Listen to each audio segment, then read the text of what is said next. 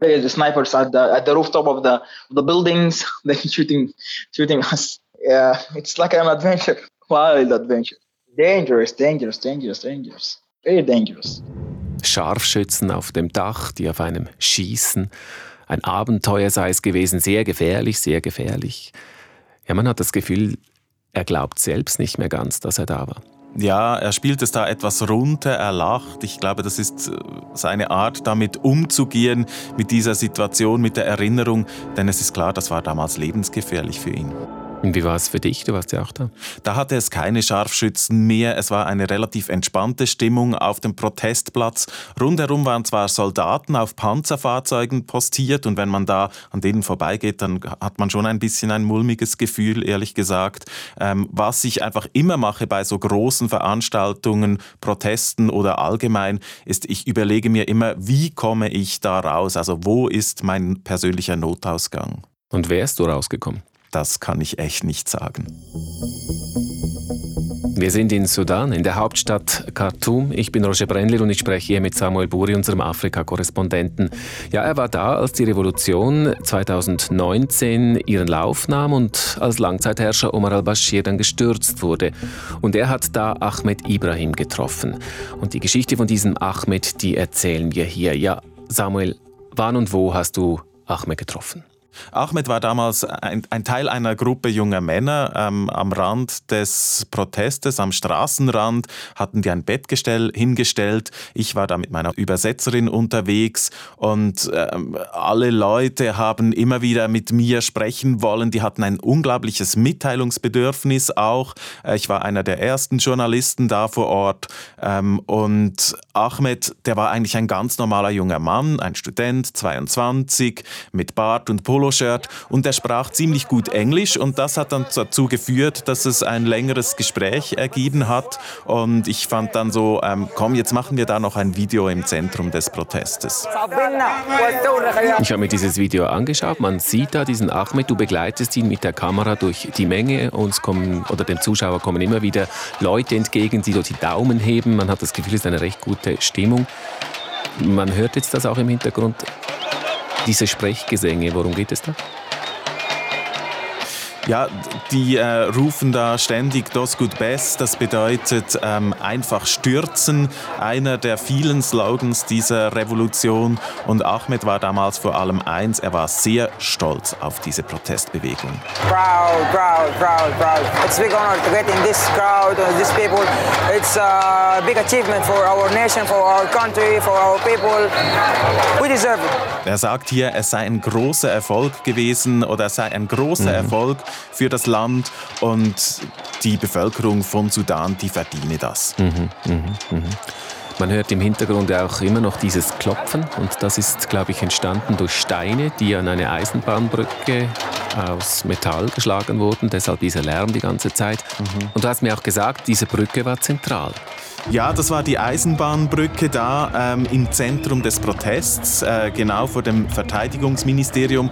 Und da sind wirklich Tag und Nacht junge Leute draufgesessen, haben mit, mit Steinen ans Geländer geklopft, gerufen und gesungen. Ähm, das hat eigentlich nie aufgehört. Also es war wirklich so quasi ein ununterbrochener Soundtrack der Revolution. Irgendwie auch ein bisschen wie ein Volksfest. Es hat sich wirklich äh, manchmal so angefühlt. Ja, am Morgen da wurde Kaffee gekocht, dann am Mittag, da wurde es dann sehr heiß. Da hatte es noch nicht so viele Leute auf der Straße, aber es, es gab auch Leute, die Wasser verteilt haben. Und am Abend dann, dann war wirklich so Kilby-Stimmung, könnte man sagen. Es kamen Familien auch raus. Es gab Leute, die Essen verkauft haben, Süßigkeiten, Sudanflaggen wurden verkauft und haben überall geweht. Die Leute haben Selfies gemacht und so weiter. Also wirklich ein großes Fest. Aber rundherum immer das Militär. Ja, das Militär war immer da. Das hat sich auf allen Seiten dieser Straßen äh, postiert und es war nie ganz klar, was machen die Soldaten eigentlich da? Also beschützen sie die Proteste, das sagten sie teilweise, oder bewachen sie sie? Und wenn die Soldaten manchmal in die Menge kamen, auch durch die Menge gingen, dann wurden die manchmal gefeiert, aber oft auch so ein bisschen misstrauisch beäugt. Es war in dieser Zeit die Revolution so etwas in der Schwebe. Langzeitherrscher Bashir war weggeputscht, ähm, aber die Generäle waren an der Macht. Also man wusste auch nicht genau, wo sind wir jetzt eigentlich. Und Ahmed war die ganze Zeit eigentlich da, praktisch Tag und Nacht. Ahmed war fast immer da. Er war oft Teil der Nachtcrew. Die war eben wichtig. Die hatte Betten, Sofas aufgestellt und die hielten in der Nacht quasi die Stellung. Because uh, every single uh, guy in this uh, crowd uh, is very important by himself. If they are many and we are strong, we are we are together.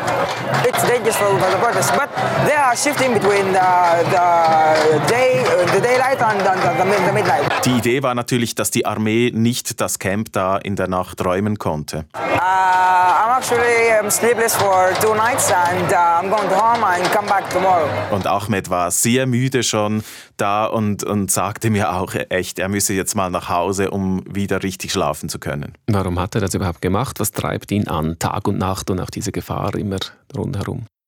Er hat mir später mal gesagt, ja, es sei eigentlich egal gewesen damals, ob man lebendig oder tot sei. Im brutalen Bashir-Regime dann noch eine Wirtschaftskrise dazu. Er sagte mir, wir hatten einfach auch nichts zu verlieren. Die Zeit für Sudans Langzeitherrscher ist abgelaufen. Aber der neue Mann an der Macht ist Teil des alten Regimes. Deshalb wird mit Massengebeten und Sitzblockaden weiter demonstriert. Die Menschen in Sudan leiden unter einer der höchsten Inflationsraten der Welt, wodurch sämtliche Güter und auch Lebensmittel rasend schnell immer teurer werden.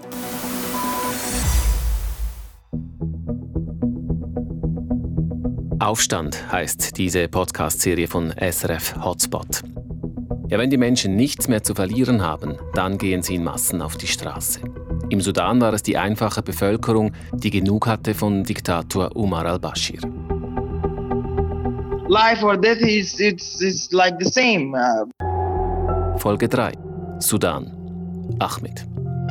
Samuel, angefangen haben diese Proteste ja schon 2018, also noch ein bisschen bevor du da warst. Was war denn der Auslöser? Ganz angefangen hat es wirklich in einer Kleinstadt, Adbara. Das war ein regionaler Aufstand, sogenannter Brotaufstand. Da gingen Studenten auf die Straße und protestierten gegen die hohen Mehl- und Benzinpreise.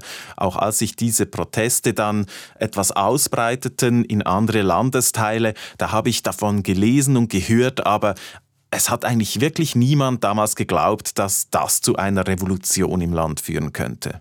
Ja, zu dem Zeitpunkt war ja Präsident Omar al-Bashir schon fast 30 Jahre an der Macht und man dachte wirklich, der sitzt fest im Sattel. Ja, Bashir hat es jahrzehntelang verstanden mit einer geschickten Machtpolitik gegen außen und mit Unterdrückung, teilweise brutaler Unterdrückung, auch mit Hilfe des Militärs im eigenen Land. Da hat er einfach sich an der Macht halten können. Doch dann, als diese Proteste weitergingen, da bröckelte sein Rückhalt auch in der eigenen Partei. Er trat dann auch als Parteichef ab, aber Bashir blieb Präsident im Sudan. Die Proteste gingen dann weiter und im April, da mündeten sie sogar in eine Sitzblockade, in ein sogenanntes Sit-in vor dem Sitz des Verteidigungsministeriums und vor seinem Haus. Und dann kam überraschend am 11. April die Mitteilung des Militärs, Bashir sei nun festgenommen worden und abgesetzt. Die Menschen nahmen diese Nachricht euphorisch auf und es wurde in den Straßen damals gefeiert. Das war wirklich ein Bruch. Ich kann mich noch erinnern, es war wirklich eine Überraschung für uns auf der Nachrichtenredaktion. Aber die Proteste gingen weiter.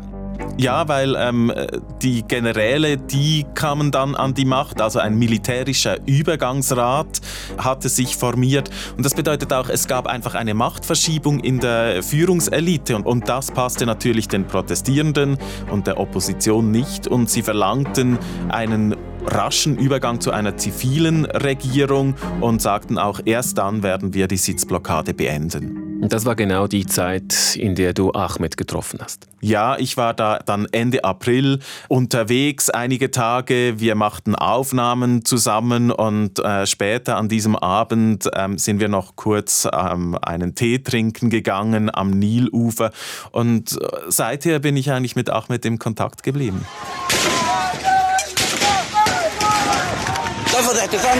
Das klingt brutal. Wann begann denn das Militär zu schießen? Das Militär hat immer wieder auch scharf geschossen, also vor allem auch anfangs während der Proteste.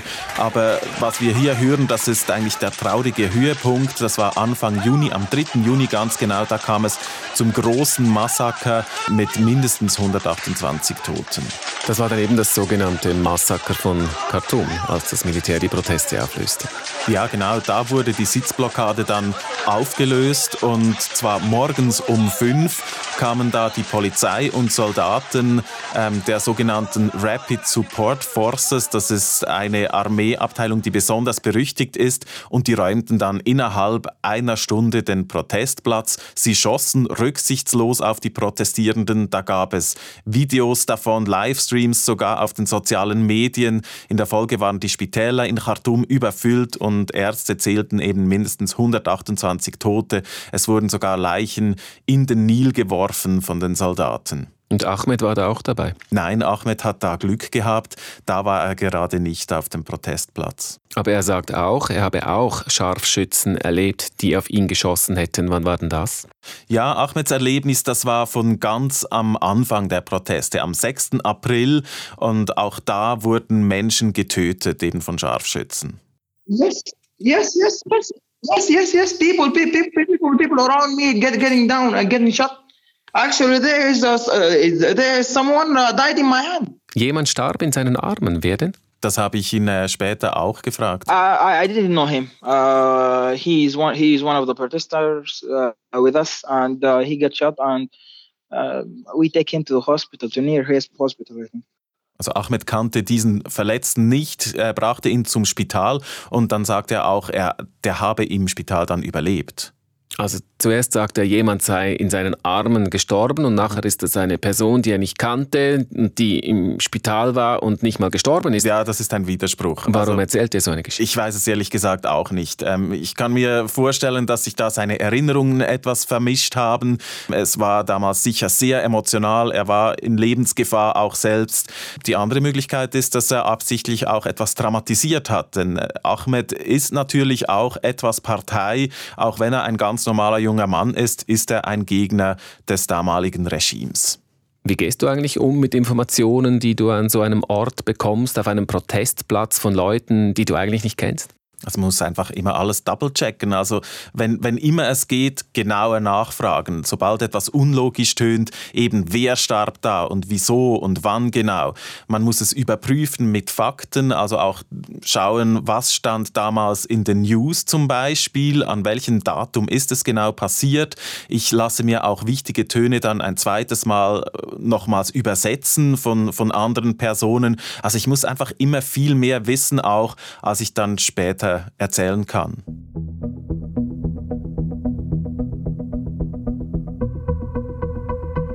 Drei Monate nach dem Massaker von Khartoum kam es ja dann zu einer Einigung zwischen der Opposition und dem Militär. Nur drei Monate später eigentlich, wie war das möglich nach dieser Gewalt? Die Proteste, die gingen ja dann weiter, auch nach dem Massaker.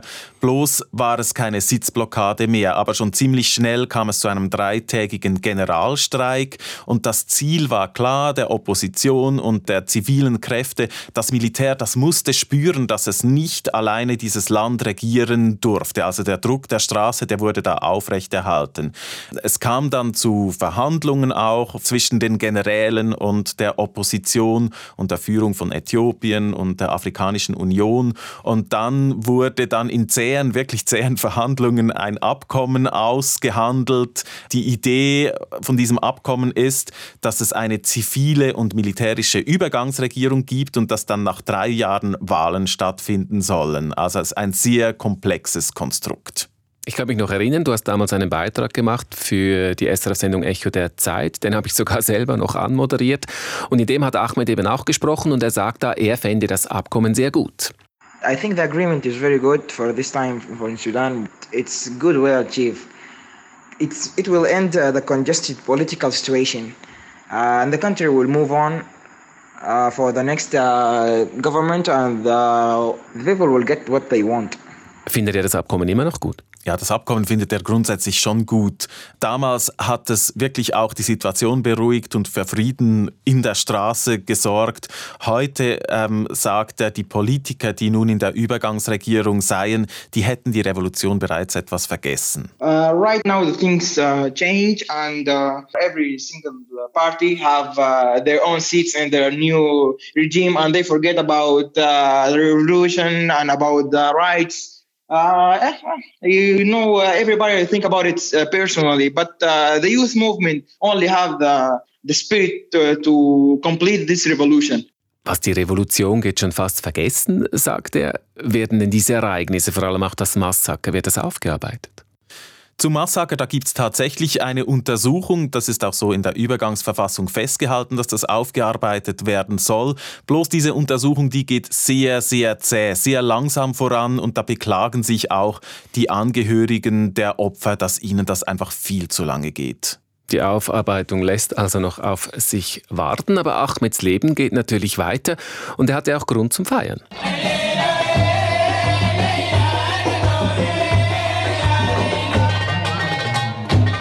Been wild celebrations because uh, uh really. Wild Celebrations. Ahmed hat seinen Uni-Abschluss gemacht in der Zwischenzeit. Genau, einfach etwas verzögert um ein Jahr wegen der Revolution und dann auch noch wegen Corona. Im Herbst 2020 hat er dann seinen Abschluss gemacht und von dieser Feier mir auch Videos geschickt. Und das klingt wirklich nach einem sehr rauschenden Fest. Ja. Wird eigentlich auch Alkohol getrunken? Ah, nein, auf keinen Fall. Denn ähm, es gab zwar nach der Revolution gesellschaftliche Lockerungen, gewisse religiöse Gesetze wurden auch aufgehoben, aber für Muslime da herrscht im Sudan immer noch ein striktes Alkoholverbot. Aber er hat jetzt einen Abschluss und ihr seid immer noch in Kontakt. Wie geht es ihm? Ja, wir haben eigentlich regelmäßig Kontakt. Äh, er wirkt immer sehr fröhlich, wenn ich mich melde, aber er sagt dann auch, ähm, die Situation heute, die ist für ihn schon auch etwas belastend. What are you doing? Uh, nothing. The unemployed uh, life. Er ist arbeitslos. Genau. Du hast aber mal berichtet, er habe eine Stelle bei einer mhm. Staatsfirma und das sei früher gar nicht möglich gewesen, so eine mhm. Stelle zu bekommen und jetzt habe er eine. Was ist daraus geworden? Es ist nichts daraus geworden. Es sei schief gelaufen, sagte er mir später. Was genau passiert ist, weiß ich nicht. Aber es ist so, auch im Privatsektor, solange man keine Kontakte hat, kriegt man auch keinen Job. The private sector, it's so hard uh, to find a job there because uh Uh, it's more like uh, if you have uh, one you know there and uh, a chief of a company or like this, he may get you an opportunity. But uh, right now there is a lot of graduated uh, engineering and doctors, and they, did, they didn't find the, the job. Er ist nun also Elektroingenieur mit Universitätsabschluss, findet aber keine Stelle, ist bei weitem nicht der Einzige, ja. der keine findet. Die Wirtschaft läuft schlecht. Ja, sie lief ja bereits schlecht vor der Revolution. Danach kam es noch viel mehr zum Mangel. Also zeitweise sah man Bilder von langen Schlangen an der Tankstelle. Es fehlt auch immer wieder an Mehl oder an Gas zum Kochen und vor allem hat auch die Inflation massiv zugenommen. everything everything yeah you know that uh, the, the, tea that we have together the cup of tea uh, there was about uh, 10 uh, Sudanese pound. Uh, right now it's about 30 or 40. You see the inflation? Also das Glas Tee am Nil, das wir damals getrunken haben, das hat 15 Rappen gekostet. Heute ähm, sei es mindestens doppelt so teuer, sagt er. Und hast du damals bezahlt? Ich glaube schon, aber ich weiß es ehrlich gesagt nicht mehr. So oder so, das Leben ist wirklich teurer geworden, teurer noch als es vor den Protesten war. Und das war ja eigentlich der Grund, weshalb die Menschen auf die Straße gingen. Könnte es bald wieder eskalieren? Das glaube ich jetzt ehrlich gesagt nicht, auch wenn man das natürlich nicht hundertprozentig sicher sagen kann. Denn es gibt immer wieder Proteste, die da auch aufflammen an verschiedenen Orten des Landes. Man muss aber wissen, dass ja nun ein Teil der zivilen Opposition in der Übergangsregierung integriert ist. Also gegen sich selbst protestieren beispielsweise, das bringt da nicht so viel. Vor allem aber auch sagt Ahmed, dass er glaube, das Militär würde erneute Proteste zu seiner eigenen Gunst nutzen. The situation is congested, uh, believe me. Um, if you want to uh, go to the protest uh, again and you want a new regime, uh, the military generals will uh, get this chance and will uh, take the control of the, the whole government again. Also die Generäle würden die Regierung wieder ganz übernehmen, fürchtet er. Was hat denn jetzt diese neue Einheitsregierung, wo ja das Militär und die Opposition eben drin vertreten sind, was haben die bis jetzt gemacht? Die hat schon auch einiges erreicht. Zum Beispiel gab es eine gesellschaftliche Liberalisierung im Land. Also es gibt nun im Sudan Religionsfreiheit. Die Frauenrechte wurden verbessert mit der Übergangsverfassung.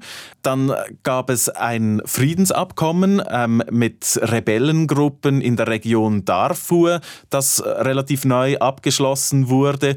Und vor allem auch der Sudan ist nun weg von der Terrorliste der USA. Das waren zähe, längere Verhandlungen und das ist sehr wichtig für die Wirtschaft, denn wenn Sudan nicht mehr auf dieser Terrorliste ist, dann bedeutet das auch, dass das Land Anschluss erhalten kann an den Welthandel, zum Beispiel mit seinen Banken. Aber eben das Militär ist an der Regierung nach wie vor beteiligt, an der Macht beteiligt. Mhm. Soll das so bleiben? Eigentlich soll das nicht so bleiben, laut dem ganzen Übergangsplan, aber für mich ist das schon die wichtigste Frage aktuell, jene nach der Rolle des Militärs. Also wird das Militär die Finger von der Macht lassen können? Der nächste Test äh, wird im Juni sein. Das habe ich mir auch schon auf meiner Planungsliste notiert, dass ich dann wieder ähm, da hinschauen muss oder vielleicht sogar mal hingehen, wenn es geht. Dann soll nämlich der General, der im Moment Übergangspräsident ist, seine Macht abgeben an einen Zivil vielen Präsidenten und, und ob das Militär sich wirklich da ins zweite Glied zurückdrängen lassen wird und sich von Zivilisten regieren lassen wird, das ist mehr als offen, denke ich, und das sieht man wahrscheinlich frühestens eben im Juni.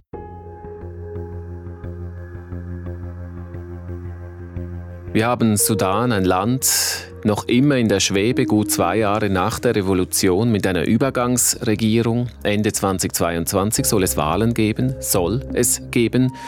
Und wir haben Ahmed, der studiert hat, der aber arbeitslos ist. Die Wirtschaft am Boden, die Menschen leiden Not. Wie geht es weiter? Lass mich raten, Ahmed will ins Ausland. Ja, gut geraten. Ahmed überlegt sich tatsächlich in einem Golfstaat auf Arbeitssuche zu gehen. I think I'm going to the Gulf countries, Gulf countries, especially Qatar. I think some of my, my relatives are there, and I'm going and find, I'm trying to find a job there. Dort in Katar, da hat er auch Verwandte, sagt er. Schließlich sei er ja erst 24 heute und er habe noch Ziele im Leben. Right now I'm 24 and I'm looking for uh, uh, my life. I want to to achieve a lot of goals in my life. But by the way, a lot of uh, youth uh, men like me uh, want to leave the, the, country right now because uh, there is no hope for living a good life in this country. Er sei auch nicht der Einzige, der das Land verlassen möchte. Was denkst du, bereut er die Revolution manchmal fast schon ein bisschen? Sehnt sich vielleicht zurück nach Stabilität? Nein, nein, auf keinen Fall. Also er bereut sicher den Sturz von Omar al-Bashir auf gar keinen Fall. No, no, I didn't regret Bashir because Bashir he is the reason why why, why we are uh, in this uh, situation right now because he sold the country. Denn Bashir sei der Grund, dafür, dass es dem Sudan heute so schlecht gehe. Ahmed ist stolz, betonte auch, einer dieser Revolutionäre zu sein, aber er ist halt auch frustriert über die aktuelle Situation. Proud of being uh, one of uh, the guys who made this, uh, but uh, I'm disappointed from uh, this, the, this situation right now.